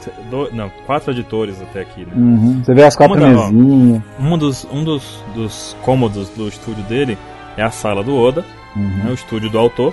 Depois tem a sala de estar, que aí tem videogame pra jogar, uma telona grande, né? devem trocar PlayStation- ideia, que nem estamos trocando ideia aqui. É, por aí. E Uhum. na época era um PlayStation 2 que tinha lá, pra você ter ideia da, da novidade. na Uhul! época que foi o databook aqui, né? Uhum. E o terceiro ponto era a cozinha. Ai. Ei, Opa, o que, que tem na cozinha do Oda? Compre o Uma databook cozinha. e saiba. Olha, eu vou dizer que tinha é, peculiaridades aí. Eles comiam poucas coisas. Comiam poucas coisas. É, re- refe- refeição de mangaka. A tirinha dos Refeição de 50, mangaka. dos 50 tons de One Piece. Tem um, como que é, Buru? tem um gostos peculiares. É, chegou o Oda, tem gostos peculiares. Daí ele abre o estúdio dele, pam, pam, pam. Ó, aí a terceira, a quarta parte é o estúdio dos assistentes. O Oda tem quatro assistentes aqui. Quatro vagas de assistentes aqui, no caso, né? Hoje eu acredito que são mais. É, e aí tem lá tudo que eles usam, a máquina de, de Xerox que eles usam. Você só comprando pra ver. Isso aqui é uma imagem que você tem que dar uma olhadinha pra entender. Se você pensa na vida assim, um dia eu vou Se você quer organizar uma um mangá. equipe, uma equipe, você pensa igual com que o, a estratégia que o Oda faz. Que ele é, que é tudo uma estratégia, né? É tudo uma estratégia, tudo Uhum. dividido pra um lugar de trabalho completo. Uhum. Sala de estar tem reunião, tem a descrição de tudo aqui. E aí vamos pular aqui para o oitavo capítulo. E aí vamos para o capítulo 8, que é os tesouros de Shiro Oda. O Oda, é descrito aqui nessa tabuque, que ele tem quatro tesouros. Quatro coisas que ele considera seus quatro tesouros, né? Nós não vamos falar de todos aqui, nós escolhemos um para falar. Compra o mangá. Compre, é. Se você compre- quer saber. A gente, não, a gente não pode falar de tudo, mas É porque se a gente falar, por que, vai que você perder vai a ler? graça. É, Uhum. não É, você não vai ler. Então a gente escolheu um só. Agora imagine Isso o que, aí. que é tesouro pro Oda. O que, que é a coisa mais importante pra ele? Bom, só comprando Oda. pra saber. Será que dá pra gente tirar uma ideia do que é One Piece com base nos tesouros dele? Um Dá. pouco dá assim. Dá. Hum, então leiam O Oda é louco. e vejam quais são os tesouros pra vocês terem uma noção. Eu queria. é, é, a gente queria aqui falar de vários, mas não, não dá. Vamos vamos falar de um. Vamos falar aqui do segundo tesouro do Oda, que ele tem aqui uma coleção de armas. Tem várias armas, na verdade. Tem espadas, ele tem armas antigas, armas de fogo antigas, aquelas antigonas que o cara dá um tiro só e se ele acertou, acertou. Senão ele tá morto, entendeu? Uhum. Ele tem esse tipo de coleção de arma. E dentre as coleções de, de espada que ele tem, ele tem uma Zambatou. Zambatou Isso é me lembra algo. de- é, é aquela arma de matar cavalo, sabe? Que você. Uma espada. Quem assistiu Samurai X, o Rurouni Kenshi, sabe que o Sanosuke Sagara carrega uma Zambatou nas costas, né? aquela espadona gigante. A espada do Oda, ele tem de verdade a espada. O Oda tem isso no quarto, imagina! A espada tem 1 metro e 70 centímetros. Tipo, é mais alta que a Bururu duas vezes. Assim. Mas não. É, Eu ia falar que era mais alto do Oda, mas essa Pelo- foi boa. Pelo menos é uma vez e meia maior do que ela. Eu acho que isso não ajudou. A Bururu foi cortada com a Zambakuto. Pula! Troca! Cada um dá uma versão. E aí, a gente sabe também que é, o Oda foi assistente do. Qual é o nome do cara, meu Deus? Masaya Tokuhiro. Não, esse é outro cara. É o Nobuhiko Nobu- Watsuki. Nobuhiro Watsuki. Nobuhiro. Nobuhiro. O Oda foi assistente do Nobuhiro Watsuki, e que é o autor do Rurouni Kenshin também, né? Então talvez tenha alguma coisa aí de espada já de algum tempo, né? Não, o que é legal dessa parte é que ele gosta. Por que, que ele tem espadas e armas? Porque ele gosta de sentir o peso, como que a pessoa segura, então ele vai ver como que desenha, como que fica na mão, a arma, o peso. Acho que ele deve pedir assistente, fica aí na frente, deixa eu ver, pega a espada Faz assim. uma pose. Faz uma pose, é, fica aí, vai, Tá vendo, desenha. tá vendo essa, essa zambatô aqui? Bota na boca pra ver se fica legal. Morde aqui o cabo. pra ver se Eita. certo com o Zoro. Uhum. Mas, cara, dá pra gente sentir que eu tenho na cabeça do Oda. As né? loucuras do Oda, né? Uhum. Eu nunca vi um desenhista que tem umas coisas dessas. É, é verdade, é estranho. Uhum. Exótico. Exótico. Hum. Peculiar. Peculiar. Peculiar. é um dos 50 tons do Oda. Opa. Patums. Para de falar desse filme. Cara, você tá ficando. Agora eu vou falar todas as vezes, vamos. Todas as referências. Vamos para a próxima sessão. A gente vem aqui pro capítulo 9, que é também uma das sessões interessantíssimas do Databook, que Uma são perguntas que mais são feitas. legais. Alguém perguntou coisas para o Oda e o Oda respondeu coisas. Ou seja, igual, Então- ou seja, SBS só que mais. É um SBS onde ele responde perguntas objetivas. Uhum. E não perguntas de fãs. Então você tem aqui perguntas que vão. A gente vai citar aqui algumas. Como a gente não sabe quem foi que fez essa pergunta, a gente vai ler com a Marília Gabriela, né? Tá aqui conosco agora. Sério. Sério, cara. Sério, seria uma boa oportunidade para explorar esse seu lado, Buru. Os seus dotes. Seus Ai, dotes Gente, olha míticos. só, eles, eles têm esse fetiche que eu tenho a voz que eu consigo imitar a Marília Gabriela. Então eu vou fazer o que, que eles acham que é a Marília Gabriela. Que vocês me desculpem. Deixa a gente ser Existe-. Qualquer coisa. A gente deve ter umas 50 perguntas aqui, mas vamos falar só algumas, hein, gente? Eu não faço a menor ideia como que é a voz dela, então pode fazer qualquer uma que vai. Meu Deus. Rapaz, você não conhece Marília Eu Gabriela? sei de nome. Meu Deus. Onde você esteve nos últimos anos, cara? Bem, passei, passei Você seis- sabe o que, que é 50 tons de cinza e não sabe o que, que é Marília Bem, Gabriela? eu passei uns seis meses na China no ano passado, se isso conta. Não, ela é mais velha que seis meses. Ela é, ela é ela uma senhora. tem uma idade um pouco maior aí. Tem Mas tá 50 bom, tá anos. bom. Então, Tá, é, mas- pelo tá, menos mas o cara, o cara já Você não conhece o Gianecchini? por isso que ele não É, Você conhece o Gianecchini? Faz anos que eu não assisto TV direito. Você conhece o Giannichini? Eu sei quem que é. Ele, ele, ele, ele já curou do câncer. Acho Cara, que já, é, você cara. realmente não vê televisão há muito tempo. Mas ele sabe Giannichini, quem não sabe que é Maria Gabriela. Ele é, ele é a esposa Brasil é do. penta.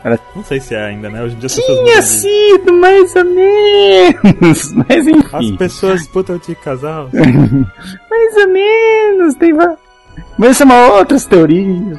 Olha só, aqui tem mais de 50 perguntas. Com certeza, tem uns 80 50 perguntas. tá aqui. pegando, hein?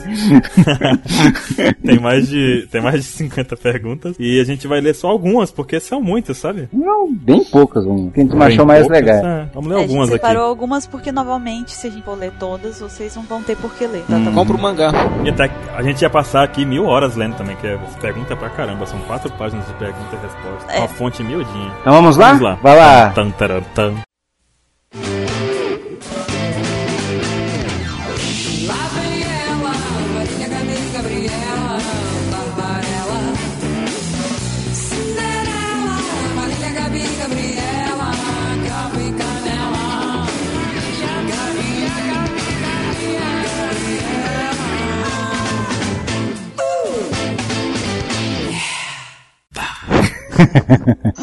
Eu não acredito que eu vou fazer. Ai, uma boa noite.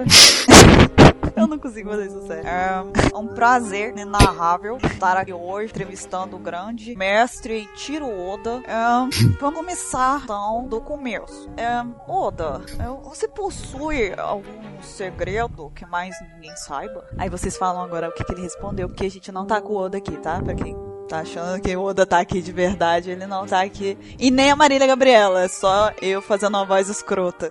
O dentinho É. do Oda, aquele. Pegou, deu uma coçada no dente. E aí, quem vai ler a resposta? É o cara. Então, aí o Oda O respondeu. segredo do título One Piece. Caramba, Ok. que resposta espetacular, não? Incrível.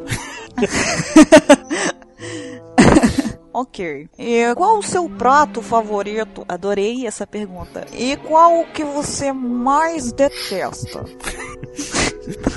Parem de rir, seus malditos. É contigo, cara. É contigo, cara, a resposta. Você vai ser o Oda, cara. Prefiro sempre pratos com carne e não tem nada que eu não goste. Aí, ó. Perfeito. Aí, ó. Oda é seu irmão, ele? Ele é seu irmão? Oda, Oda é seu irmão. ele come tudo. Não, então, Cada um eu de e nós. Oda temos aí uma, uma linhagem próxima, da, a gente consegue perceber aí com essa... A linhagem dos Cs. É. Dos comilões.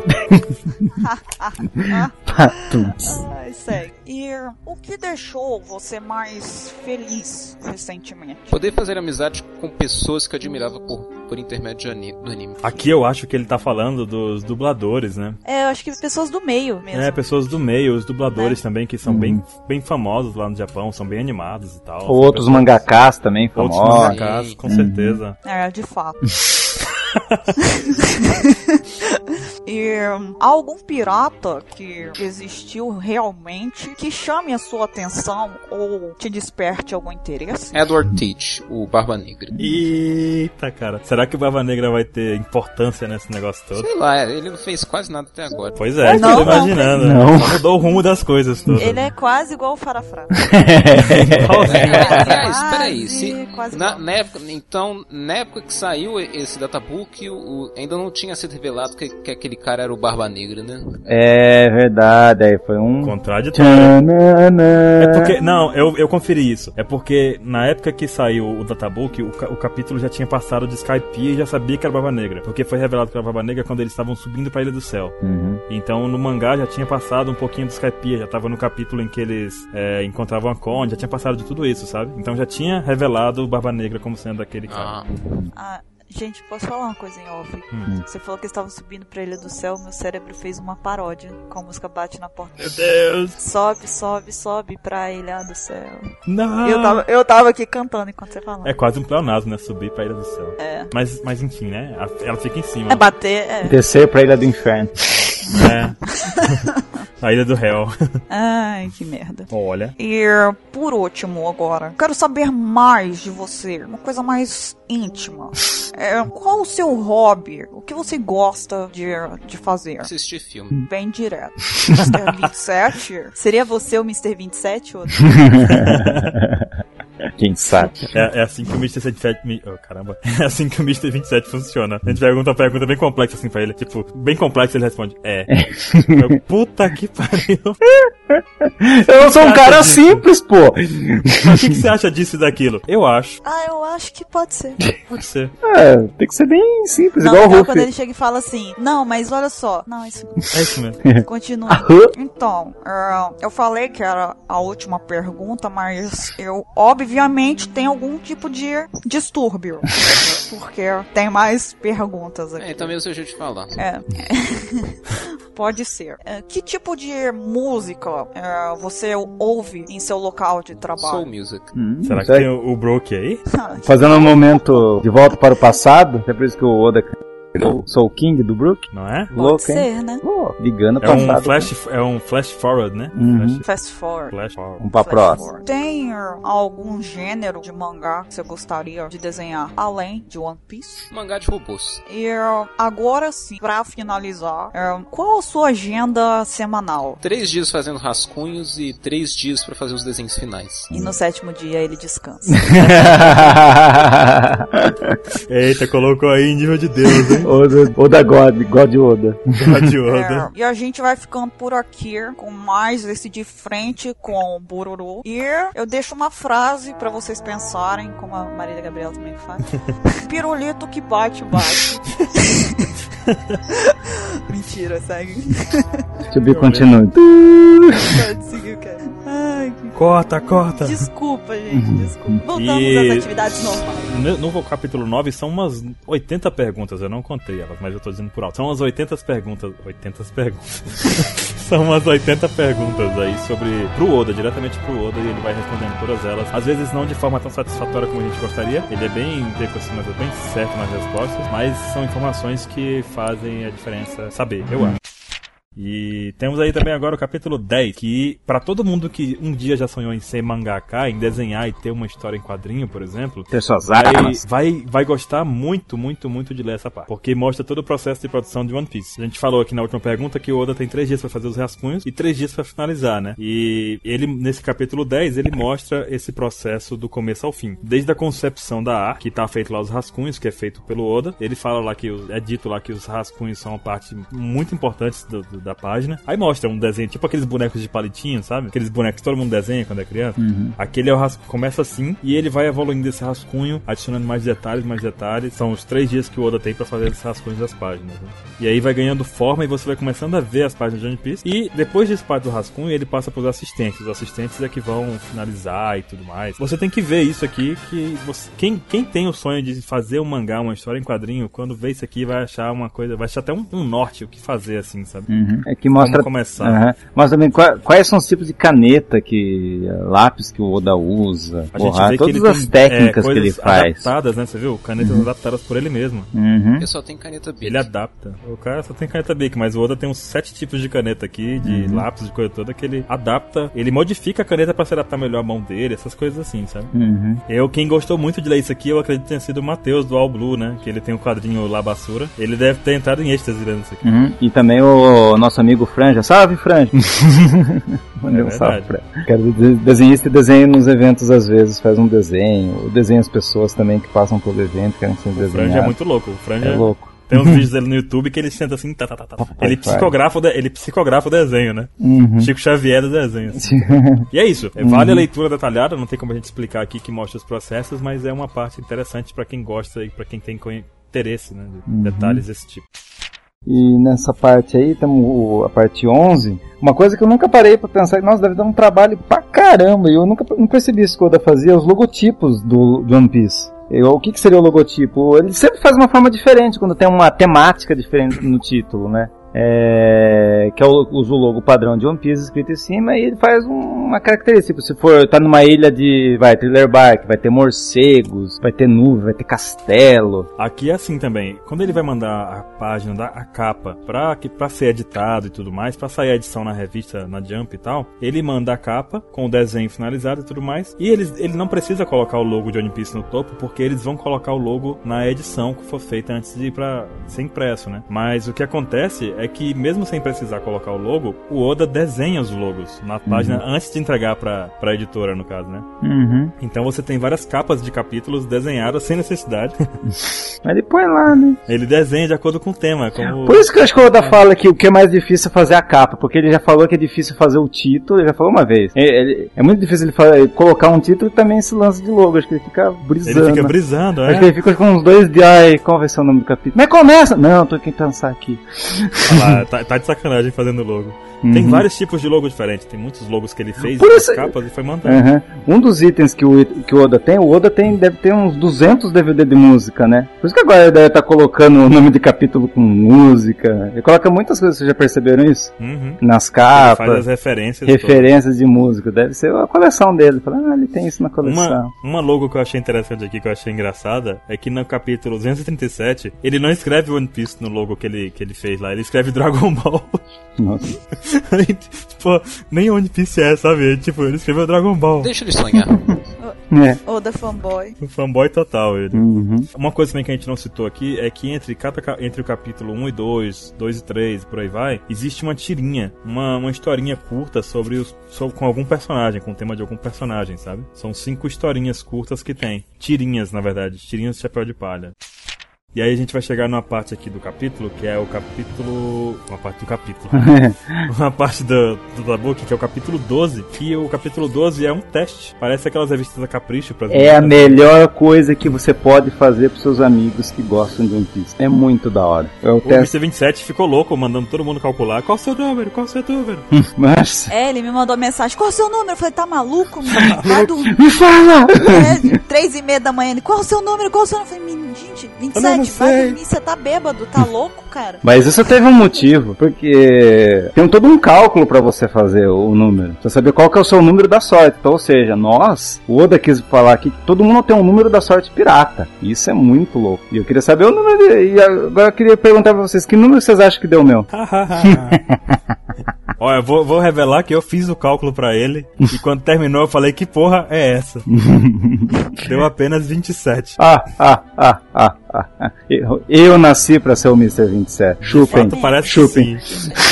Olha, não, Tá certo que é o que o número da sorte, depois você faz uma subtração, você faz um, você tem que dividir esse número, mas o meu, a restado soma, apenas, né? só que a gente não vai contar como que, como que é feito esse cálculo, né? Eu só consegui achar só mais uma pessoa que tem 27 no mundo. Quem? Não, um amigo meu, um, um dos três, dos três sacerdotes do 27, e um deles tem o 27, é o único. Meu Deus. É, existem três sacerdotes de 27. Algum dia, a gente- Meu número deu. algum dia a gente vai ter que lutar com eles, né? Vamos ter que lutar com ele. Ei, oi, oi.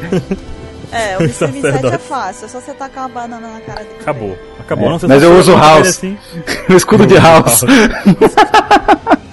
Eu uso a banana em modo de ataque. Você lembra daquele joguinho chamado Worms que tirava banana? Hum. Que explodia? Hum. Então, a gente Cara, tem que eu usar acho isso. que quando o Mr. 27 era menor, assim, que o pessoal jogava Donkey Kong, ele devia ter pesadelo. Eu acho também. Pegou um cacho de banana pra ganhar uma vida. Ele, não, não, vou perder a vida, não. Quero, eu não quero. Tem que dar esse jogo pra ele. Lembra, já pensou se uma tia chega e fala assim, aqui, comprei esse aqui pra você. Ele olha pra ela assim, por que, que você não me deu roupa? É porque precisava de cuecas e meias. Era melhor roupa. Mas eu vou dizer que quando a gente vai ficando mais velho, cuecas e meias são legais. Não. Mas enfim, quando você faz, escolhe, acha o seu número da sorte, depois você faz um. Você trilha um caminho pra você descobrir qual personagem de One Piece é você. Tem um jogo de perguntas e respostas onde cada pergunta é, leva uma, uma próxima resposta. Oh, desculpa. Tem um jogo de perguntas e respostas aqui onde cada resposta que você dá leva a uma nova pergunta. Então você tem, você vai ter, vai chegar a um resultado único onde a resposta pode ser sim ou não em cada pergunta. E aí, com o seu número e o resultado desse questionário, você ganha uma letra. E essa letra define você como um personagem. E São esse 26 personagem- personagens, né? É uma pena, né? Você Não pode foi ser um dos 26. É, é uma pena. pode ser um dos 26 personagens de One Piece e ele vai como se fosse um, um signo, né? Mas, ou não. Ou as suas características. E bate bastante com vocês, vocês vão ver. E cada. Qual personagem deu o seu, Baru? Por O incrível. meu personagem deu, por incrível que pareça, Uhum. apenas Monkey D. Luffy. Ai que viado. Tá roubando. A tá inveja vai vai cair sobre Meu. você, sobre todos os fãs da cair do Ruff. Impossível Ah, cair Ruff. Tá aí, ganhei, venci. roubando. Tá roubando. Uhum. Are the champion. Não. E, de- Só eu. jogo. e depois a gente fez, a gente fez com a Buru, como a Buru ainda e o, e o cara não tem, a gente fez com eles antes de começar o cast. Qual deu o seu, Buru? Meu Deus, Roro no Azoro. Ai que viada, que raiva. Outra também. Não, eu não me perco que eu não sou alcoólatra. Não? Ah não, Ou perdido sou eu, né? sim? Com fome se perde. Aposto. Ou será que ou- agora se sair um outro databook mais pra frente atualizado vai sair pra mim ou a Bonnie ou a Rock. É. Ou um híbrido das Ou, a- ou a Big Mom. Bonnie. A Bonnie, logo de cara. uhum. Big, olha só, vou te contar quem é, tá? Eita, pô. Ai, vem aí, ó. Outro É. Yoko. É. E pra você, cara? Qual saiu você, cara? É, pelo que, me- pelo que me falaram aqui, saiu o Django. O Jan. Django. Django. Não. E também aparece assim, pra- qual personagem você é compatível? O cara deu o personagem compatível a doutora Kureha e o Gaimon. Falei, nossa. Podia ser, podia ser muito pior. Se vocês pararem pra pensar, o cara, ele é o Gaimon na história. Do- da OPEX. Da OPEX. Da OPEX. É, ó, É deu É afinidade. verdade, olha aí. com cabelo, né? É. É, não tá tão longe. A cor do Zoro bateu com o da Buru, né? Que é o quarto dela. Bateu, por incrível que pareça, o Zoro, na- nas especificações que tem lá falando, os meninos leram pra mim. E as duas cores da sorte que tem é uma que eu não vou falar, e dentre, del, dentre elas, o verde limão, que tem que ter fruta, lógico, na cor. E coincidentemente, meu quarto é todo verde, então bateu. Vocês vão gostar muito dessa parte. E o meu deu nada mais, nada menos que a Belemere. Ah, foi legal. Poderia ter sido pior, poderia ter sido o Bon Clay. Imagina quem ser o Bon Clay. Ó, eu vou te dizer que no Luffy aqui, personagens compatíveis, tá o Bon Clay, viu? Uhum. E o Dalton, que é o meu. Ei, ganhei. E só pra mencionar, a gente fez também com o Ansem, e o Ansem tinha dado o Koza, o inveja. Koza? Aquele co- cara? que Koza, né? Koza. Aquele que Ah, ganhou mesmo. o negócio lá? Não, né? Aquele é o Farafa, né? Que era o Fará. Fará. Acho que confundi. É, você e os japoneses. E no final desse teste também tem o, o Oda também feito o teste e o resultado do Oda dá? Não vou dizer. Ah. Qual- Tan, tan, tan. Leia o Databook Blue. Uhum, Também tem dos editores dele, dos quatro editores aqui. uhum. Cada um fez o teste e tal. Foi louco. Na última, na penúltima parte do Databook, nós temos o teste de admissão. O que seria? Seria um quiz. Eu achei maravilhoso esse quiz, porque agora temos mais perguntas pra fazer e não, e não sabia que os caras conseguiam imaginar perguntas mais, mais difíceis do que a gente pensava. E Cara, quando pergunta muito estranha ali, que eu tem, não. E, lasquei. e nessa aí você vai pode cair. Se você é um fã de One Piece, você pode cair em seis classificações. Você pode ser ou ou você pode ser o rei. Fala todas. Não pode falar todas? Pelo Mas eu só te falo uma coisa: é impossível você Chegar acertar todas. É impossível. Não me venha depois falar eu consegui, Não. que você não vai conseguir. Não eu, tem. particularmente, tirei 89. Eu Você não- tirou bem pra caramba. Eu tirei 89. Eu Mas, tirei 80, e- 80 e poucos, mas eu não sei, eu não tenho um papelzinho que eu anotei. Não, não mas eu tô louco pra ver se alguém um dia chegar com meu amigo. "Ô, meu amigo tirou a última Cara, classificação. aquela que é- do Sanji, você acertou? Aquela do Sanji. Não, aquela não. Mas, é a, aquela? Foi- mas a pergunta que eu tenho mais raiva, a, per- a- a mais, a mais que destrói é uma do sopro. Eu odeio aquela pergunta, porque cada pergunta, essa pergunta, tem pergunta que vale dois, três, essa aí vale Cada cinco uma vale pontos. diferente. Essa pergunta é miserável. Mas não vou falar. Leiam. Leiam, leiam. Mas tem perguntas que realmente eu fiquei assim pensando, meu Deus, meu Deus, meu Deus. Não, se vir alguém falar que resposta? tirou, assim, que só, só é o rei dos piratas se você acertar todas. Tipo, você tem que acertar 100% pra ser o respirar. E se você achar um amigo, "Ah, meu amigo, eh, você teve menos de 20 pontos. O que, que ele vai ser? Vai ser um bandido da montanha. Que tal? Que É, beleza, né? apresente e vamos fazer bullying com ele. Olha, eu vou dizer aqui, se ele conseguir 40 a 25 pontos, 21 a 40 pontos, ele vai ser do bando do Sop. Uhum. Junto com o Pimentinha lá, o Cebolinha, Mas é melhor que ser um bandido da montanha. é melhor. Mas então, essa é a parte. Pra próxima. Vamos pra próxima. E a última parte é conta aquela história, o diário de Kobe, Kobe e Mepo. É o do eu gosto Helme, de chamar de Remepo, né? Helmepo. Isso. Uhum. E eu- foi uma das partes que saiu no anime, né? Por isso que o pessoal ainda conhece um pouco. Acho que foi a última história de capa História que de saiu capa. no anime. Foi a segunda e última. Uhum. É, pra quem, pra quem não sabe, todo capi, toda capa do capítulo, dos capítulos de One Piece, ela conta uma história. Uhum. E aí você vai acompanhando as capas e vai seguindo um arco, tipo uma história de alguma coisa ali. Essa história que conta aqui do Kobe do Real Map, ela foi do volume 10 até o volume 14. São as capas desses, dos capítulos desses volumes. Uhum. E no final todas elas contam a história de como o Kobe e o Real Map foram se saindo na marinha, né? E na OPEX, se você quiser ver outras histórias coloridas, Tem temos capa. De capa, você pode acessar o site da OPEX, que temos algumas. Estamos fazendo ao ó, aos poucos todas as capas. Coloridas. Você que não vê, se você que só vê anime e não vê mangá, Azar seu. esquece, não vai passar no anime. você tem obrigação de ver. Então, por favor. Vamos colocar o link no site e vocês vão poder, vão- vão poder saber. Vamos poderar. Po- Vão poderar, foi ótimo, né? Foi muito boa. Uhum. E por último, se eu li, tenho certeza que muitas pessoas tem o glossário, o glossário tem muitas coisas legais também, personagens, é, ator, ator, filmes que o Oda gosta, que Eu explica que marquei eu uma gostei. aqui. Hum. Eu Você marquei marcou? uma Você eu- leu eu também? marquei. Eu li porque tem muita coisa. Muita coisa. Tem muita coisa louca, você começa a entender a É. cabeça do Oda, né? Não, você vê aqui, por exemplo, ó, ele fala, eu marquei uma aqui que tem referência na, na- no último podcast que a gente fez, que foi do. No último não, anteriores aí, que foi o de Armas Lendárias, né? Aí ele fala aqui de Pluton. Aí possível referência ao deus Plutão da mitologia greco-romana, o governador do mundo dos mortos. Boa. Tchum, tchum, A gente comentou no outro cast lá. Tem muitos Uhum. detalhes desse tipo, né? Muitos, muitos. No glossário, vale a pena ler até o final. Uhum. Tem também tem um cantor que fala que o, que o Oda aprecia, o nome do cara, um cantor, né? Ele, ele é de, de Soul Music, que gozado, o nome do cara é Brook Benton. Que Interessante. engraçado, Que né? engraçado, né? Ora, pois veja só que curioso. Inimaginável. E é isso, galera. Acho que É tem isso. mais alguma Esse coisa que foi- podemos comentar sobre essa obra-prima que temos nas bancas? Eu acredito que o Databook Blue é um desses, desses- além do polêmico Yellow, né? e do talvez um pouco cansativo Red, que eu todo eu tenho pelo menos aqui o Red e tal, mas Não, o Red é legal, a- gente. do- dos que eu gosto do O Red tem também um ele é- teste de personagem. O meu deu Vivi. Tem. Que droga. o do Hansa seu. Tem uma mulher dentro de você. Ai, O que é interessante. uma Chama princesa. Vivi, e chama Vivi, hein? Ai. Bibi. O do Ansel é o Anami. É, e esse databook, pra quem, olha, é uma oportunidade muito boa você poder comprar agora os databooks, porque a gente não tinha essa opção antes de comprar o material impresso, né? Uhum.